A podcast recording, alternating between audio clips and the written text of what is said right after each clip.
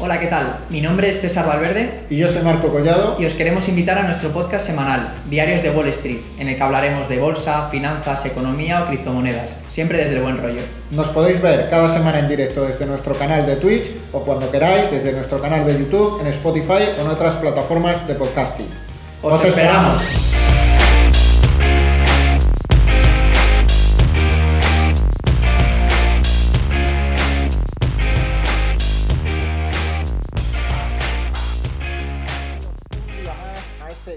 De Wall Street, en este caso episodio 32, como siempre con César Valverde, yo soy Marco Collado. ¿Qué tal César? ¿Cómo ha ido esta semana de bolsa que, oye, poco a poco parece que nos van dando un respiro, por lo menos no subimos mucho, pero paramos de caer, por lo menos? Hola Marco, ¿qué tal? Eh, no me fío, no me fío. La verdad que me fío muy poco. De hecho, fíjate, una de las últimas noticias que creo que son bastante interesantes ¿no? a la hora de medir cómo está la, economía. ¿no? Eh, hay señales que creo que son bastante claras de, de la situación en la que estamos. Fíjate, el otro día, por ejemplo, comentaba Elon Musk, eh, se filtraba una noticia desde la agencia Reuters, que había parado todas las contrataciones dentro de Tesla y que estaba barajando la, la opción ¿no? de reducir un 10% la plantilla que tiene Tesla, que ahora mismo tiene empleados unas 100.000 personas, o sea, 10.000 personas a la calle no solo ha pasado esto con, Tesla o con Elon Musk, sino también, por ejemplo, desde Coinbase, al parecer, eh, trabajadores que ya han sido contratados, o sea, recientemente contratados, les ha llegado una carta diciendo que, bueno, que valían para el puesto, pero que lo sentimos mucho, que, que, lo congelan, que todavía que no, que, no, que no entren a trabajar. Está la cosa, no está la cosa para contratar. Exacto, y es que más empresas, por ejemplo, Klarna, ¿no? El unicornio, empresa fintech, que cuando salga bolsa pues será una de las más valoradas en la historia, ¿no? De, me refiero cuando, cuando salga mediante IPO, una de las empresas con más valoración a la hora de, entrar en parque público. Pues igual, eh, al parecer también están pensando reducir su plantilla en un 10%. Ellos ahora mismo están empleando a 7.000 personas, pero bueno, eh, estamos hablando de unas cifras bastante considerables, ¿no? Claro, a esto le sumamos, ¿no? Con, eh, estamos viendo un montón de indicadores que están súper calientes. Por ejemplo, los precios de las casas en Estados Unidos. Creo que eran 38 meses consecutivos de subidas, una auténtica locura. Eh, los precios también en Estados Unidos, que han aumentado un 20,6% desde el año pasado. Bueno, esto se puede extrapolar también a España, pero, pero bueno, como el dato estaba en, de Estados Unidos, lo, lo comentamos. Y luego, noticias que podrían ser positivas, como por ejemplo, el, acuerdo ¿no? alcanzado por parte de la OP Plus, en este caso, en fin, que quieren saltarse a Rusia ¿no? con el tema de, pues, las sanciones y demás, le quieren echar de, esa parte plus ¿no? que tiene, que tiene la, OPEP. Comentaba Arabia Saudí que ellos eran capaces de, bombear todavía más crudo, han decidido aumentar la producción de, pues eso, de, crudo, pero parece ser que no ha calmado a nadie, el petróleo sigue bastante alto, no se ha, habido, no, se ha visto una rebaja en, en el precio de los contratos a futuro que debería haber seguido ¿no? con esta noticia. Y ahora también tenemos la opción eh, o tenemos la parte de que China poco a poco empieza a desescalar esas, eh, esos confinamientos. Ciudades como Shanghái, 25 millones de personas empiezan a salir a la calle comienzan a utilizar esos transportes que utilizan pues fuel, ya sea autobús, ya sea coche particular, aviones, temporada de verano. Yo no sé, Marco, tú que entiendes más de, petróleo y que siempre te siempre lo comento contigo, pero ¿cómo está la cosa, no? Sí, sí, sí. A ver, llevamos ayer se pegó un pequeño descanso en la subida de, los refinados y demás, pero llevamos como 20 sesiones, eh, las últimas 20 sesiones no ha parado de subir, los diferenciales entre los refinados y el petróleo eh, están en máximos históricos. De hecho, últimamente, mm, eh, yo en TikTok sigo a bastante gente, bueno, al final esto va por el algoritmo, ¿no? Depende de los vídeos que, en los que te detengas, pues eso es lo que te, lo que te muestra TikTok, ¿no? Y, basta que se, no te des cuenta y veas un vídeo que no te interesa mucho, que ya te muestra siete vídeos eh, absolutamente de la misma temática. Y justo me salió el otro día un vídeo hablando del petróleo, del precio del petróleo, y ahora me han salido como 20 pseudo influencer, influencer cripto hablando de lo mismo. Y todos hablan, claro, al no tener ni idea, pues eh, esta es una de las frases que, a mí más me gusta, ¿no? Lo de la ignorancia es atrevida, ¿no? Eh, porque al final hablar sin saber es, lo mejor que hay, que es muchas veces lo que hacemos nosotros en el podcast, ¿no? Pero ellos comentan haciendo un análisis muy profundo y te dicen, estos eran los precios del petróleo en 2013. Y este era el precio que tenía la gasolina en 2013. Estos son los precios del petróleo ahora y estos son los precios de la gasolina. El gobierno nos está engañando. El gobierno está metiéndole... Esto es una... Bueno, pues como con el COVID, ¿no? Al final, pues buscarse eh, explicaciones, como no tienen la explicación de algo, cuando esta gente no tiene explicación de algo, pues se montan una paja mental y ya todo es una eh, elucubración del gobierno para quedarse con nuestro dinero. Que, eso, aparte, pues muchas veces eh, sí que es verdad que, que, es así, que puede ser así. Pero en este caso lo que están mirando es el precio del petróleo y no el precio de los refinados, que es realmente donde está el problema ahora mismo. Es que los stocks de refinados están en mínimos históricos. Y el Brent, por el contrario, sí que tiene una reserva estratégica y por eso su precio se está más o menos manteniendo y frenando, porque Estados Unidos está liberando al día un millón de barriles de petróleo. Más o menos, la semana pasada fueron unos 7 millones, según los inventarios que salieron ayer, 7 millones y pico de, de barriles. Entonces, el problema no está en que una un complot del gobierno nos esté encareciendo la gasolina, sino que no hay producto refinado, que no hay refinerías suficientes. Luego los motivos por, que no, por los que no haya refinerías suficientes pues pueden ser miles, pueden ser que las petroleras eh, lo hayan hecho a propósito, pueden ser que las petroleras estén desincentivadas porque cada vez hay más impuestos sobre el petróleo y esto lo hacía menos rentable y cayó la inversión en este sector para pasarse más a la inversión en eléctrico y en otras energías más limpias, pero la realidad es la que tenemos. No hay refinados, no hay stock de refinados, pues lo que hacen las petroleras, obviamente, tienen la sartén por el mango y dicen, pues te subo el producto refinado porque se lo voy a vender a quien me pague más. Y, y lo dicho, eh, tenemos un problema bien gordo, porque a ver cómo salen los inventarios hoy, que salen los miércoles a las cuatro y media de la tarde hora española, pero, pero llevamos bastantes semanas en los que los inventarios de gasolina no paran de caer. Así que a ver qué nos encontramos hoy. Tú fíjate lo que, lo que comentabas, ¿no? Que Estados Unidos está liberalizando un millón de barriles al día. Sí, bueno, eh, o sea, sí, perdón, liberando, sí, sí. Y, y desde, desde la OPEP eh, creo que habían decidido aumentar eh, la, producción, de barriles 600, Sí, algo. O, estaba ahora mismo en 440.000 barriles diarios y creo que lo han subido a 600 y pico mil barriles diarios, 200.000 barriles diarios. Es decir, que están metiendo más petróleo en el mercado, pero es que el problema, vuelvo a decir, no está en el petróleo. Hmm. Si petróleo más o menos hay, los stocks están bajos, pero más o menos con la reserva estratégica y el aumento de la OPEP se va a solucionar el problema. El problema es que por mucho petróleo que tengas y no lo puedes refinar, no, no va a haber más gasolina, ni más diésel, ni más eh, combustible de avión.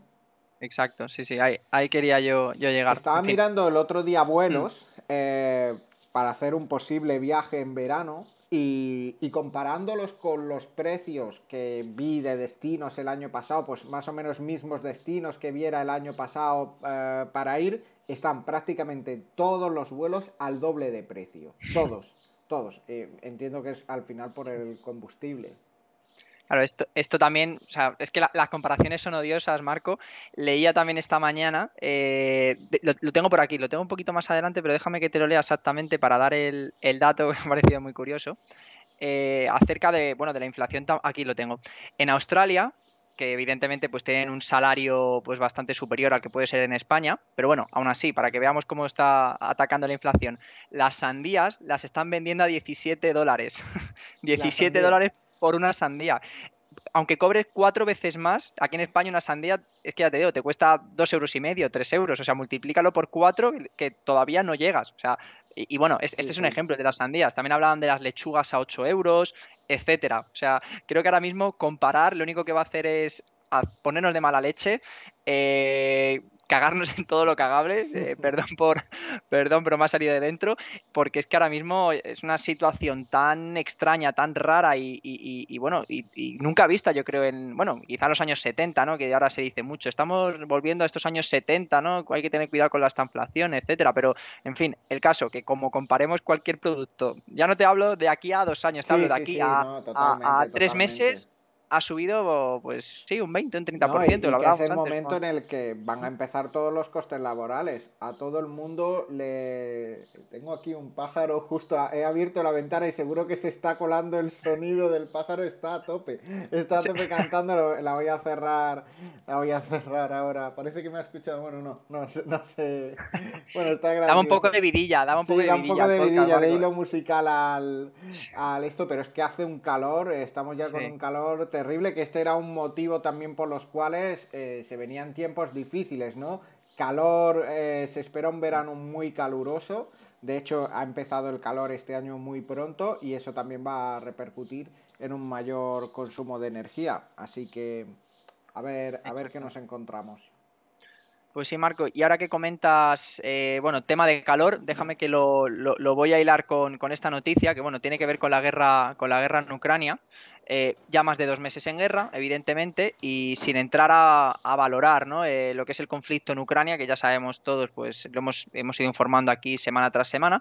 Pero es que a mí hay un dato todavía que, que- que me- parece que se hace de verdad poco, poco hincapié para la gravedad que tiene, y es el tema de, de los países africanos más pobres, cómo dependen de ese cereal exacto. y de ese trigo. Pues fíjate, lo hemos comentado aquí mil veces, pero no sé si fue ayer o antes de ayer, Chad, que por desgracia es el tercer país menos desarrollado del mundo según la ONU, pues ya ha decretado esa emergencia alimentaria que nos temíamos que, en fin, que iba a pasar pues antes o después. Para que te hagas la idea, en 2021 alrededor de 5 mi- millones de chadianos, o sea, más de un tercio de la población, es que es tristísimo esto, esto que está pasando, necesita eh, ayuda humanitaria de manera urgente. ¿Qué ha pasado? Pues es un país que importa muchísimo cereal y muchísimo trigo tanto a Rusia como a Ucrania y ahora tras el bloqueo impuesto por Rusia a Ucrania eh, sobre todo por parte para las exportaciones de cereal pues claro la situación nos ha hecho más que agravar a esto le sumamos esas altas temperaturas que hemos visto que en países como la India pues han arrasado los cultivos, por ejemplo, también de, trigo.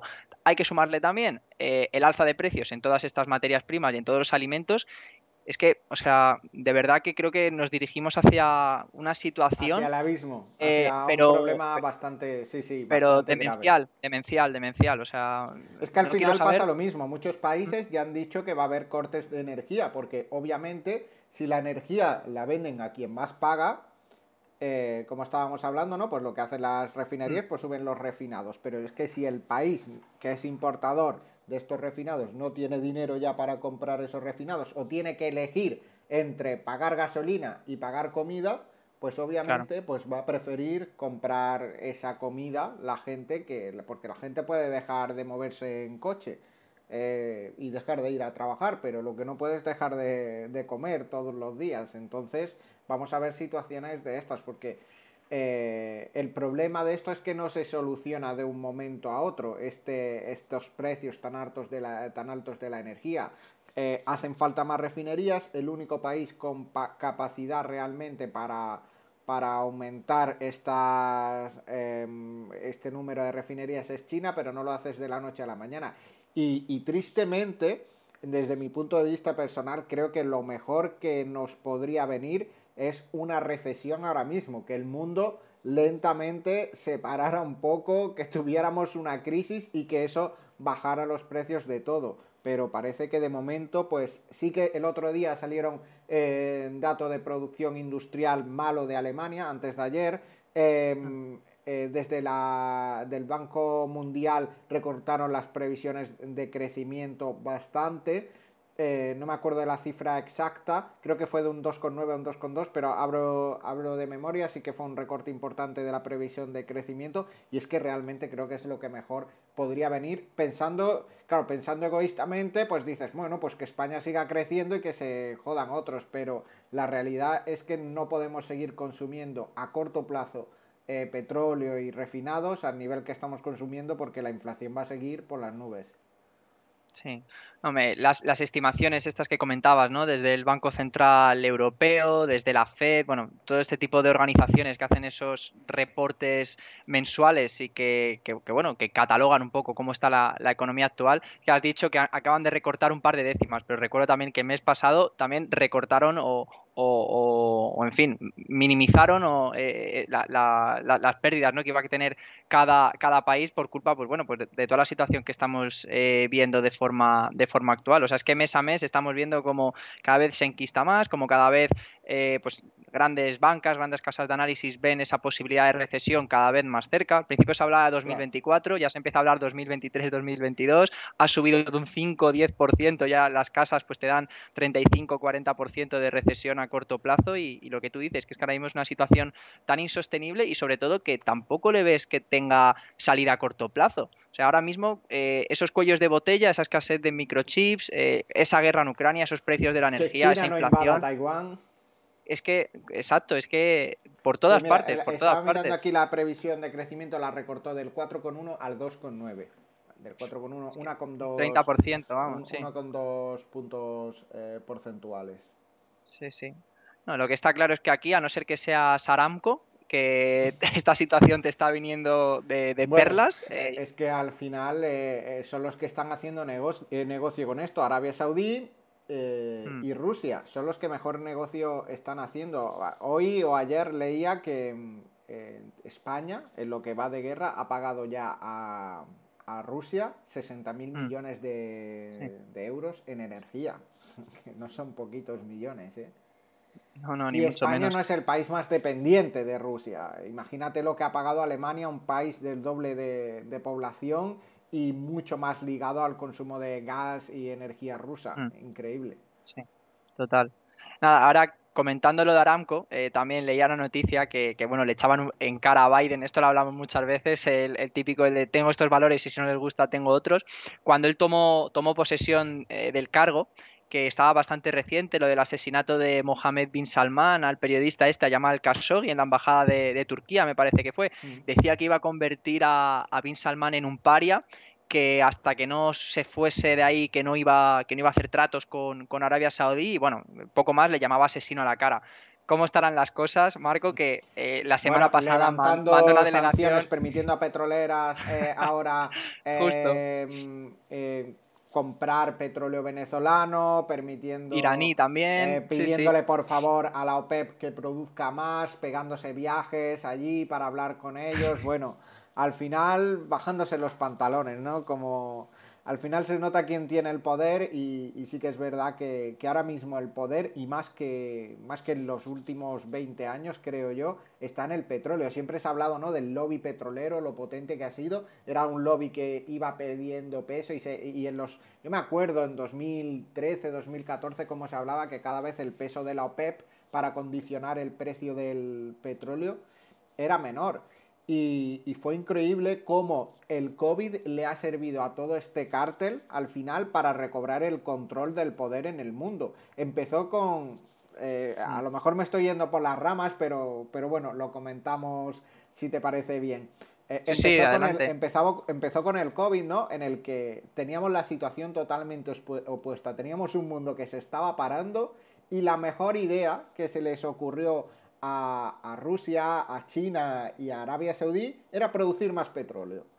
Em, eh, la OPEP produciendo eh, sin parar y luego igual, y luego Rusia también produciendo sin parar. ¿Qué es lo que hicieron con esto? Reventar, toda la industria petrolera de Estados Unidos que tuvo que parar y por eso ahora también hay menos refinerías eh, funcionando porque reventaron la industria petrolera estadounidense y luego ya, cuando ya estábamos metidos del todo en el COVID, ahí ya la OPEP decidió implantar el recorte de producción y demás para inflar los precios. Y entonces ahora estamos en el caso totalmente eh, opuesto. Ahora los tenemos con un recorte de producción, faltando petróleo, faltando refinados y demás, inflando los precios para hacerse de oro. Es que lo hablábamos hace dos podcasts, que eh, Rusia en lo que iba de año había ganado más o menos como los últimos 10 años juntos.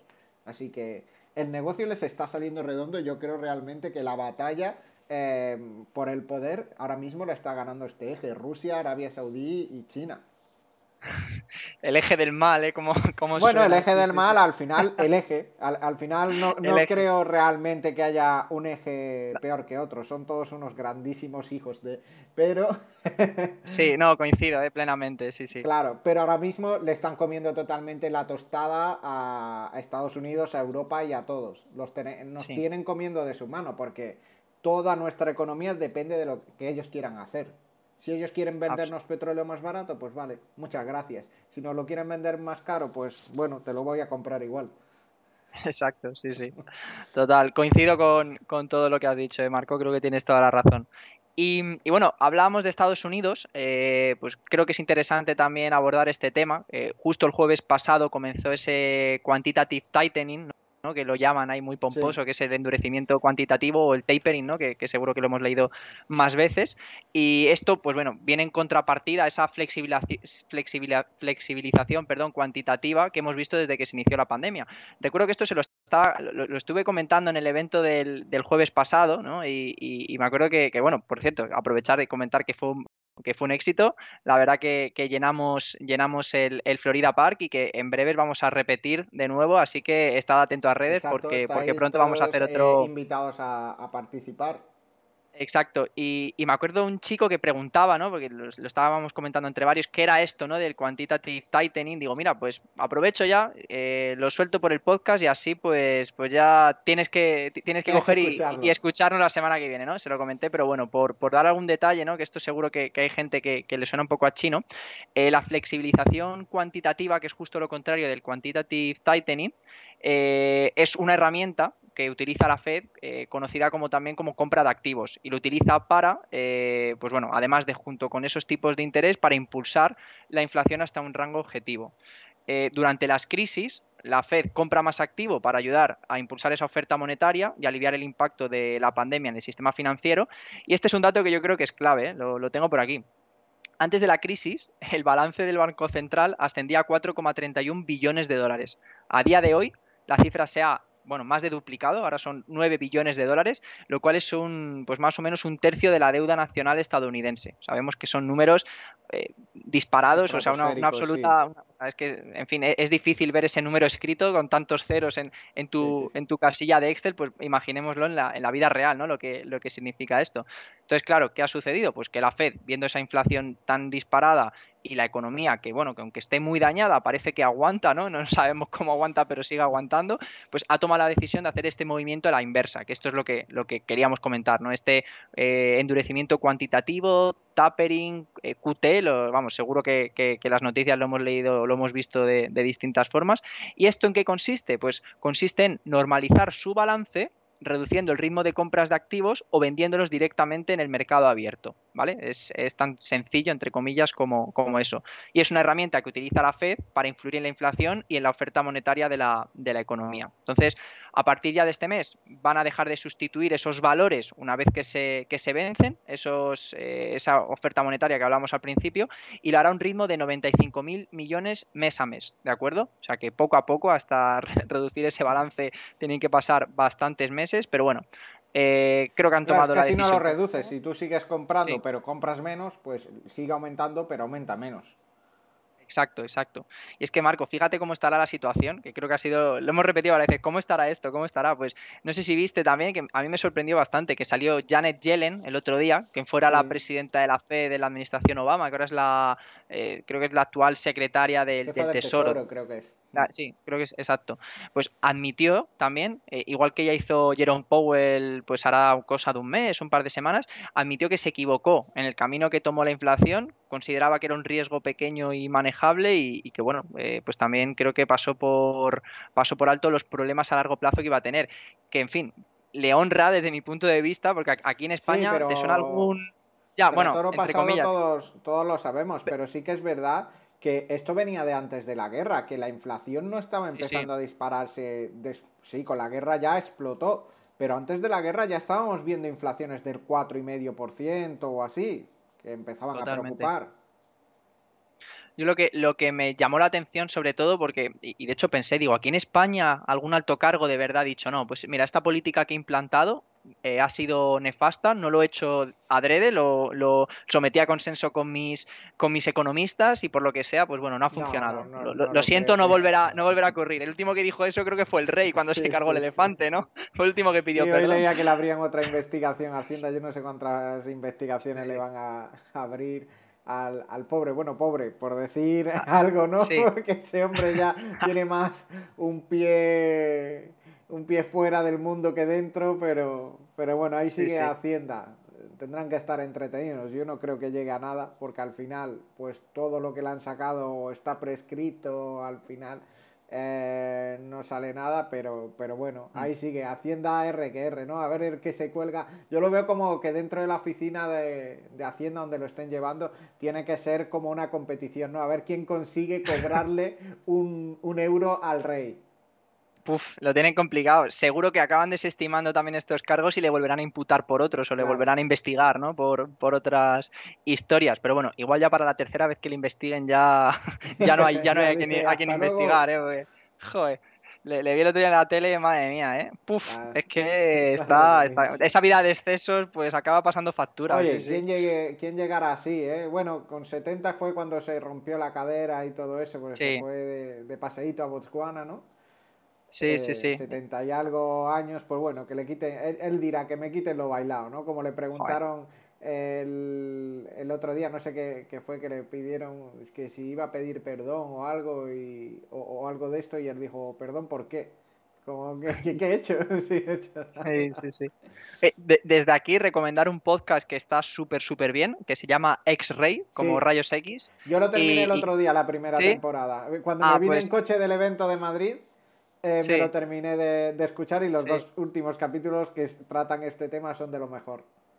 Están muy bien, sobre todo también por la gente con la que con la que consiguen hablar. O sea, es que es la, la creme de la creme. O sea, hablan con, con, el núcleo más cercano del rey, de la casa real. Sí, sí. O sea, que creo que además en fin, habrá gente que dirá que es un poco lo típico, ¿no? Esto es como esto es como cuando le dicen a Maldini que es del Madrid, del Barça, o eres del Madrid o eres del Barça, ¿no? Pues yo creo que esto también pasa. Habrá algunos que dirán que es un podcast de la izquierda, otros dirán que es un podcast de la derecha. A mí me parece que trata con un rigor bastante sensato, ¿no? de manera bastante rigurosa y, y sí que es verdad que cuando terminas el podcast dices, joder, es que no han dicho nada que no sea verificable. Que es verdad, ¿no? Al final, bueno, son testimonios de gente muy cercana al rey, a la casa del rey, em, comunicación de casa del rey. Al final son mm. gente muy cercana que ha vivido eso. Que si te quieren mentir y contarte una milonga, pues bueno, pues ya te la crees o no te la crees.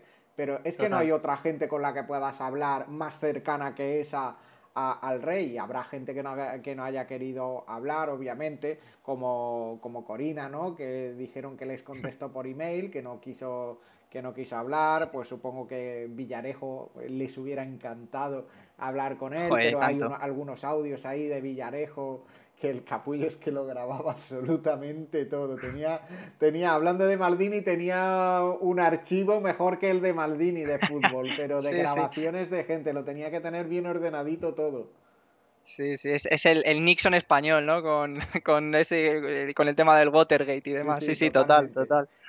En fin, a ver si saca un libro. Yo ya yo estaría bien, ¿no? En plan, ya le detectan alguna enfermedad incurable o lo que sea, te quedan tres meses de vida, pues ok, pues vais a flipar, no voy a dejar títere con Sí, pero al final pues, ha, ha, dejado, ¿eh? ha dejado a un empleado ahí funcionando en su puesto, ¿no? ha dejado al hijo y no creo que, que, quiera, que quiera joderlo. Y el otro día tengo pendiente verlo también, que no sé cómo estará el que salió en la sexta, que han hecho otro documental Em, de los Borbones. Así que le echaré un ojo también. Ah. Lo estrenaba el otro día, no sé si en Antena 3 o en la sexta.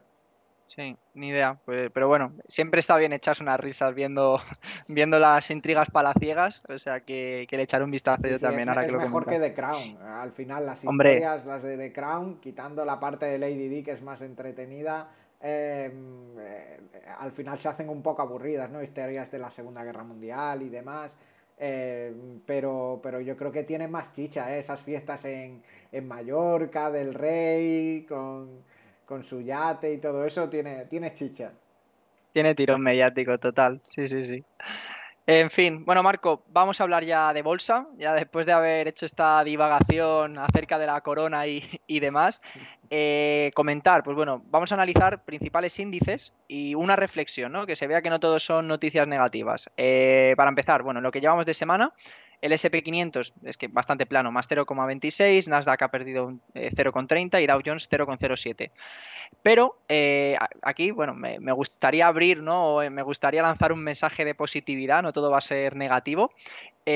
todos sabemos, evidentemente, las caídas que ha tenido el Nasdaq de un 30% desde máximos. Eh, y bueno, evidentemente que en este entorno, en el, entorno de subida de tipos, donde puede afectar más a esas empresas tecnológicas que están más apalancadas para invertir en I en un entorno donde se habla de, de, pues bueno, de esa recesión, donde Evidentemente que las empresas eh, pues defensivas, de consumo no cíclico, pues van a ser las que mejor funcionen, pero eh, un economista pues bastante importante que es Tom Lee, que es bueno, un jefazo de, la empresa de gestión de, inversiones Fundstrat, ¿vale? Comentaba que para él, eh, pues bueno, había que fijarse, una vez más, que esto es lo que defendemos aquí, en esa inversión a largo plazo y cómo el modo en el que vivimos tiene que potenciar las empresas del Nasdaq a futuro. O sea, el tío tampoco decía nada que no éramos capaces nosotros de, adivinar, ¿no? Pero como, en fin, pues las empresas tecnológicas yo creo que a todo el mundo nos llaman, son las empresas que utilizamos más a diario y también han sido pues las empresas quizá más castigadas, pues bueno, él eh, daba tres puntos por los que él pensaba que, en fin, que, daba igual como estuviese ahora mismo el, el, QQQ, comentaba, bueno, el, el, Nasdaq, el QQQ es el, SSTF que replica, que replica las posiciones del, Nasdaq, y bueno, daba tres puntos, ¿vale? Que los voy a leer y, y luego sacamos esas conclusiones. Yo creo que no dice nada nuevo, pero está bien que lo tengamos en la cabeza. Primero, la demanda de tecnología se acelerará a medida que las empresas traten de compensar la escasez de mano de obra algo absolutamente evidente. ¿Qué decía él? Que la oferta eh, mundial de mano de obra se está reduciendo frente a la demanda, estamos entrando en un periodo de escasez de mano de obra y que la tasa de crecimiento de los trabajadores de 16 a 64 años está por debajo del crecimiento total de la población cosa que todos sabemos, pero claro, ¿esto qué quiere decir? Pues que se está invirtiendo ese superávit de trabajadores que teníamos desde el año 1973 y esto es algo básico para que las empresas le den esa oportunidad a la tecnología y a la automatización eh, y que cubran ese, ese vacío, ¿no? Además, él también comentaba que si los salarios mínimos aumentan y las empresas suben sueldos, el retorno de la inversión y la justificación de la sustitución de mano de obra, pues eh, mediante esa automatización va a aumentar mucho. ¿no? Él daba como varios eh, bullets de por qué él piensa que, en fin, que nuestro modo de vivir, nuestro modo de, ser, pues en este momento tiene que potenciar sí o sí esas empresas tecnológicas, que no podemos vivir sin ellas. Ese era el primer punto. Segundo punto, las valoraciones de los, de los valores tecnológicos son inferiores, ojo, eh, al mínimo de 2003. La relación precio-beneficio del Nasdaq es hoy más baja que en el momento más bajo de la caída de las .com, cuando el Nasdaq descendió un 80%. O sea, según él, eh, el Nasdaq 100 ahora mismo es más barato que en el mínimo absoluto de 70 años eh, de 2003. O sea, ¿esto qué quiere decir? Pues está claro que ha caído un 30%, que no es la situación actual quizá la, la mejor ni mucho menos, pero joder, que hay unos precios de derribo ahí, hay que saber sacar el, oro de la paja, ¿no? Por decirlo de algún modo, pero en fin, que, nos encontramos empresas muy interesantes. Por ejemplo, ¿eh? sin entrar a valorar, Netflix ha caído un 80%, eh, Google desde máximo está caído un 30 o un 40%, eh, Facebook, fíjate, habrá caído un 60%. En fin, son empresas que son punteras y que está claro que de aquí a cuatro, cinco, los años que sean, pues se tienen que recuperar sí o sí, porque si no quiere decir que la economía se, está, se ha hundido. O sea, no es que se esté hundiendo, es que se ha hundido. Sí, y yo realmente no veo un cambio de, modelo en el que la gente vaya a dejar de consumir streaming. Eh, yo veo hmm. que será un mercado que se tendrá que estabilizar, pero Netflix sigue con estrenos muy potentes, por mucho que las otras salgan con otros eh, títulos y demás, hmm. pero por ejemplo en este trimestre va a pesar eh, los suscriptores para ver de nuevo Stranger Things, que ha salido ahora y, creo que han tenido una estrategia súper inteligente de que han sacado, creo que son eh, seis o siete capítulos y luego van a sacar otros dos capítulos dentro de un par de meses o de un mes eh, que van a, durar como una película cada uno de ellos, ah. creo. Entonces así te atas a toda esa gente con el cambio de trimestre que es lo importante, ¿no? Que es lo que buscan al final. Eh, al final yo le veo ahí la lógica, ¿no? Te estrenan, te estrenan ahora, que te entra dentro de, de segundo trimestre y los mantienes hasta el tercer trimestre todos esos suscriptores. A ver si los enganchas ya para el tercero. Me parece una estrategia buenísima. Sí, y es que ah, también la estrategia de marketing que han hecho me ha parecido eh, brillante. No sé si has visto los anuncios que han hecho. Por ejemplo, eh, que eligieron, no sé si fueron 10, 12 ciudades, por decirte un, número. Sí, en Madrid, en Callao, por ejemplo, vi. En Madrid. Lo viste, ¿no? bueno, eh, explícalo si quieres para la gente que nos está como una grieta, ¿no? al final, aunque alguien no la haya visto, pues abrieron como una grieta ahí de de la que, para simplificarlo mucho, ¿no? Supuestamente pues salen alienígenas y demás y pusieron como allí gente de seguridad eh, para, proteger esta grieta diciéndole a la gente no os acerquéis, es peligroso, con trajes así eh, para, de protección, muy chulo, muy chulo. Sí. Es que fue, y además Sí, sí, eso fue en Madrid, pero por ejemplo, leía que por ejemplo que en Australia hicieron eso mismo, por ejemplo, en un edificio, como que simularon una grieta, ¿no? Que te llevaba como al, otro mundo, ¿no? En fin, tampoco vamos a desvelar aquí Stranger Things, ¿no? Pero, pero fue una campaña, de, en fin, absolutamente brutal y que, te entraba por los ojos. O sea, seguro que muchas. Sí, al final creo que tienen Netflix, ya se nos olvidan, pero tienen muy muy buen equipo de marketing y en España también, ¿no? Aunque sea global, pero en España eh, recordamos las mm. cartas estas de narcos, que ya no me acuerdo lo que decía, pero que era, era gravísima y graciosa a la vez. Feliz, feliz, Navidad o algo así, ¿no? Y era una alegoría a la, cocaína o algo así, ¿puede ser? Claro, eh, eh, suena. era de eso, era de eso. Y al final hacen muy buenas campañas de mm. publicidad con la casa de papel, repartieron estos lingotes de oro por por la ciudad para que la gente los buscara. Creo que fueron tres lingotes de oro o algo de eso, que, al final quien los encontrara pues se llevaría una pasta. Sí, sí, pusieron sí. pusieron la estación del metro de Banco de España, le pusieron algo, eh, la empapelaron entera con cosas de la casa de papel.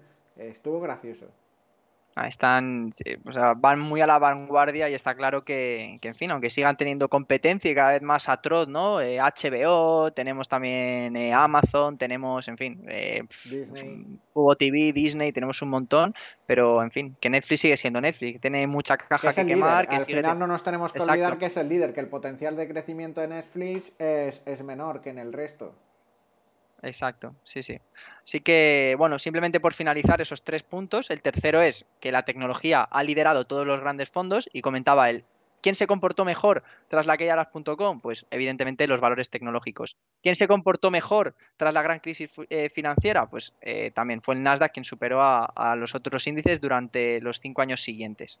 O sea que, bueno, eh, creo que es algo evidente. Desde aquí tampoco estamos, no queremos decir que la gente se tire de cabeza a comprar empresas tecnológicas estadounidenses que vendan su casa y que lo metan todo al QQQ, ni mucho menos, pero queríamos resaltar esa importancia ¿no? de la inversión a largo plazo y, bueno, teniendo en cuenta pues esa dirección del ser humano un poco, ¿no? Que, en fin, que la tecnología es ese motor de cambio, que por nuestro modo de vivir, pues eh, al fin y al cabo, pues, eh, y de progresar también, yo creo que, tiene que volver a ser punta de lanza de la sociedad. Y esto ya, Marco, perdona eh, que, me, vaya por las ramas, pero esto me parece también muy curioso. comentaban también en Twitter otra noticia que, hacía un poco también alusión a esto, ¿no? al tema de invertir a largo plazo. Pues comentaban que, bueno, esto es un caso mítico, seguro que lo conoces.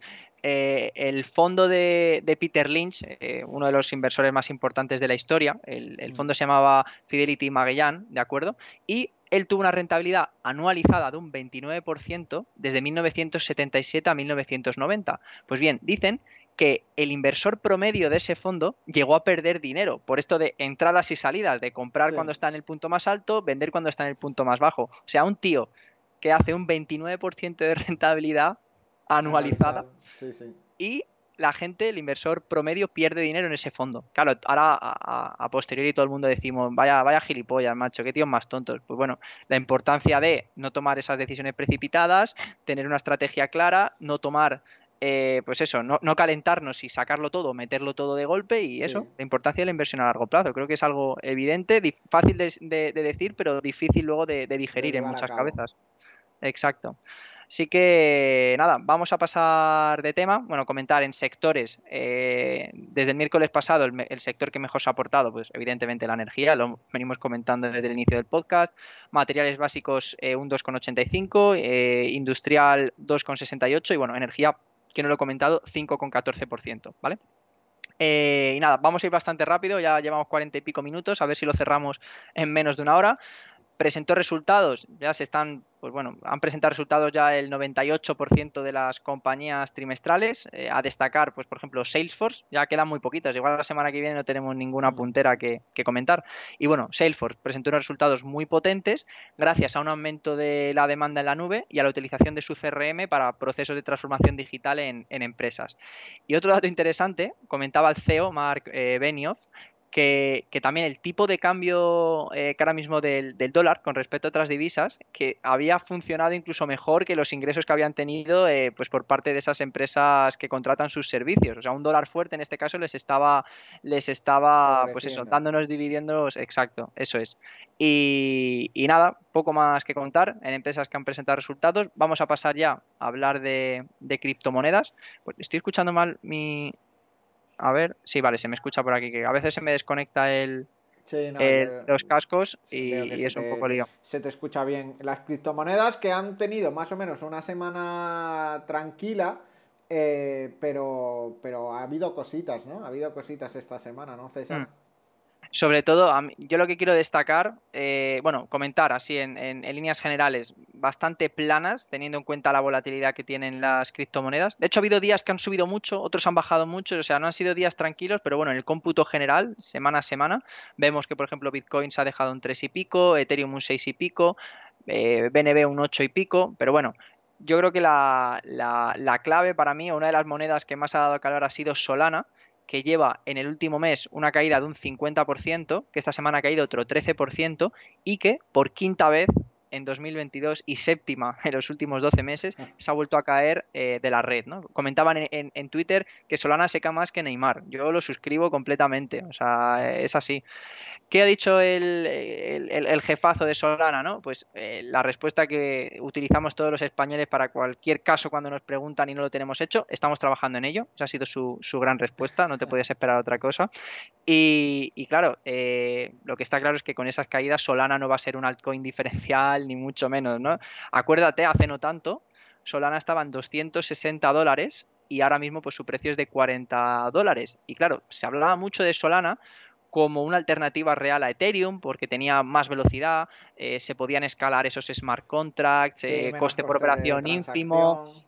Exacto, pero en fin, ok, me, vale todo esto, o, ojalá que sea cierto, pero. Bueno, al final es una moneda bastante más nueva. Yo creo que, irán mejorando, irán mejorando, pero de momento, pues eh, sí que es verdad que muchos de, sus, de los proyectos que están en la red de Solana pues están todavía en pañales y les falta bastante. Por ejemplo, Star Atlas está hecho en la red de Solana y Star Atlas eh, va a un ritmo lentísimo, va a un ritmo lentísimo. Hacen, publican cosas que, están haciendo, pero la verdad es que van a un ritmo muy, muy, muy, muy lento de desarrollo de este videojuego. Yo no sé si alguna vez llegará a salir. Mucha gente dice que, es totalmente inviable que, alcancen, por ejemplo, a un simulador que hay espacial que se llama Star Citizen. Creo que se llama, creo que es Star Citizen. Citizen lleva, pero no estoy seguro de lo de Star. Y, hmm. y bueno, yo les he visto algunas publicaciones y demás de lo que llevan. Tiene buena pinta, pero no sé hasta qué punto eh, serán capaces de sacar un, modo de juego jugable en el corto plazo, porque tiene pinta de que no. Pues sí, ¿no? Y además Solana yo creo que venía, lo que hemos dicho antes, ¿no? Que era la alternativa real a Ethereum, así es como se vendían, pero Ethereum también está cerca ya de sacar esa versión mejorada 2.0, ¿no? Que, en principio creo que, para el mes pasado tenía que haber salido, que, en fin, que va, a resolver muchos de los problemas, como esos gas fee tan altos de, la criptomoneda, se supone que va a ser una moneda también mucho más rápida, bueno, una, una, cripto, y en fin, en este caso yo creo que tenía la oportunidad Solana, ¿no? De, de en esta este impasse, ¿no? Entre que, entre que una se queda obsoleta y estamos yendo a, la moneda 2.0 de poder haber metido cabeza, pero claro, con siete caídas en los últimos 12 meses, es que igual ni Dogecoin se cae, se cae tanto, ¿no? Entonces, hay, que ir a, lo más básico quizás antes de, embarcarnos con, en fin, con otros proyectos más, más complicados, ¿no? Por, decirlo de algún modo. Eh, exacto. Y, bueno, esta semana también eh, lo más agitado que ha habido, ha, habido la, ha sido la apertura esta de la investigación de la SEC a Binance que no sé realmente los motivos, pero, pero tengo que leerlo. No sé si tú has echado un ojo a esto, César, pero, pero la SEC le ha abierto una investigación a Binance relacionada con la emisión de su token en 2017. Eh, no sé realmente los motivos que hay detrás de esta investigación, pero creo que eso es lo que más ha movido los mercados esta semana, porque no olvidemos que Binance es el exchange más importante que hay de, toda la industria.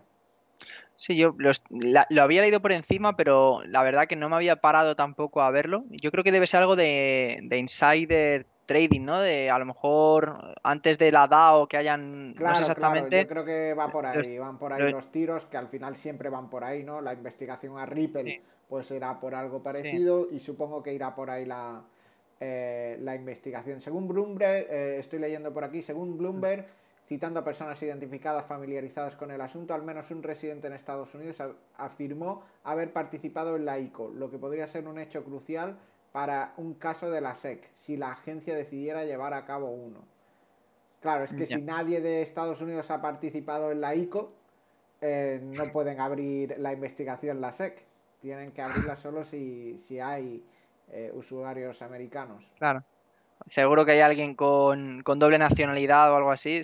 La, SEC le dirá, no, no, presenta, presenta el cargo que ya te pagamos porque presentes tú la, eh, el cargo contra, contra Binance. Bueno, pues aparte de eso, habla Reuters de que mm. Binance procesó 2.300 millones, 2.350 eh, millones de, de dólares en transacciones procedentes de hackeos, fraudes de inversión y venta de, de narcóticos entre 2017 y 2021 y que contaba con unas protecciones muy débiles de verificación de identidad para, esos años. Pero bueno.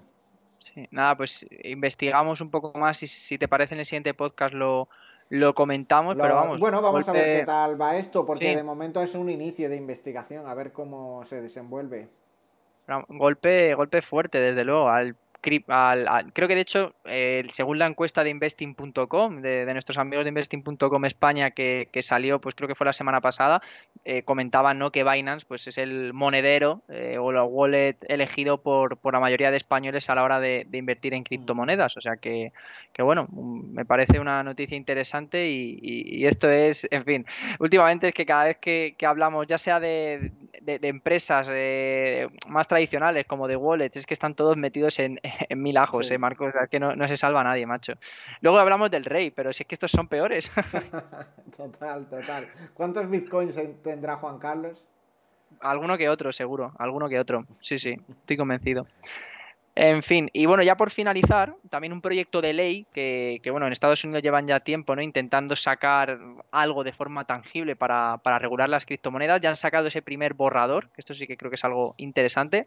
Y bueno, ¿cuál es el objetivo, no? Eh, según ellos, pues claridad regulatoria para las agencias encargadas de supervisar los mercados de activos digitales, proporcionar un marco regulatorio fuerte y adaptado para las stablecoins e integrar los activos digitales en nuestras leyes fiscales y bancarias existentes. Muy bien, te ha quedado muy bonito. O sea, eh, una ley que engloba absolutamente todo, ¿no? Desde el eliminado hasta la distribución, hasta el, el, cómo gestionar esas eh, compraventa también de, estos activos y eh, algunos datos interesantes, ¿no? Todavía es un proyecto de ley, lo tienen que aprobar, lo tienen que pasar, le meterán distintas eh, actualizaciones o mejoras, no sé cómo se llama, cuál es el término jurídico, pero bueno, creo que nos ha quedado claro. Em, bueno, van a intentar o van a meter más eh, información o, van a meter más obligaciones a las empresas de presentar más información a todas estas empresas que eh, hagan venta de, activos digitales o que saquen un beneficio de estos activos digitales. Y eh, pues bueno, ¿qué más cosas también? Esto, o, esta ya te digo, está seguro que, que no te parece rara. Quieren regular eh, las ganancias de capital en las transacciones por valor inferior a 200 dólares. Qué raro, ayudar al inversor o, tasar al inversor, ¿no? En fin, este seguro que fue el primer punto del, borrador. Luego, claridad también a la hora de manejar las tenencias de esos criptoactivos. Me parece bien saber exactamente qué se puede o qué tienes que, tienes que hacer o, o qué no tienes que hacer. Y también permitir a los mineros evitar el pago de impuestos sobre la renta ojo, hasta que conviertan los activos en, efectivo, ¿no? Yo creo que les saldrá más rentable en vez de tasar al principio, tasar al final con, con, el profit que saques por esas operaciones y, lo han hecho de este modo, ¿no? Pero bueno, aquí sí que hemos visto también dos vertientes. Hay gente que, que creen que esas medidas van a hacer avanzar la tecnología blockchain gracias a esa claridad regulatoria, pero claro, también en contrapartida vemos gente que consideran que es una represión centralizada y que, bueno, que esto es negativo, ¿no? A la hora de, de, de tratar con estas criptomonedas. En fin, solo el tiempo dirá. Yo creo que algo de regulación no viene mal, hasta cierto punto, evidentemente, y sobre todo que sea regulación real, no que sea simplemente te regulo porque lo que quiero es recaudar todo lo que pueda. que yo creo que, que cambian las cosas. Exacto.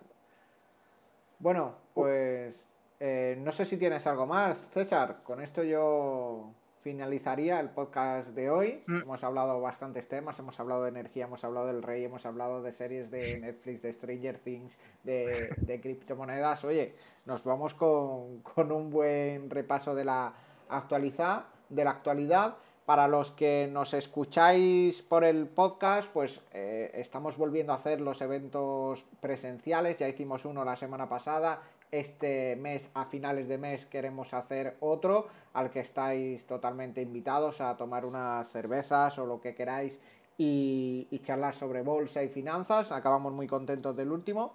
Y lo dicho, nos vemos la semana que viene, ¿no, César? Exacto, miércoles que viene, misma hora, nos tenéis por aquí dando la tabarra.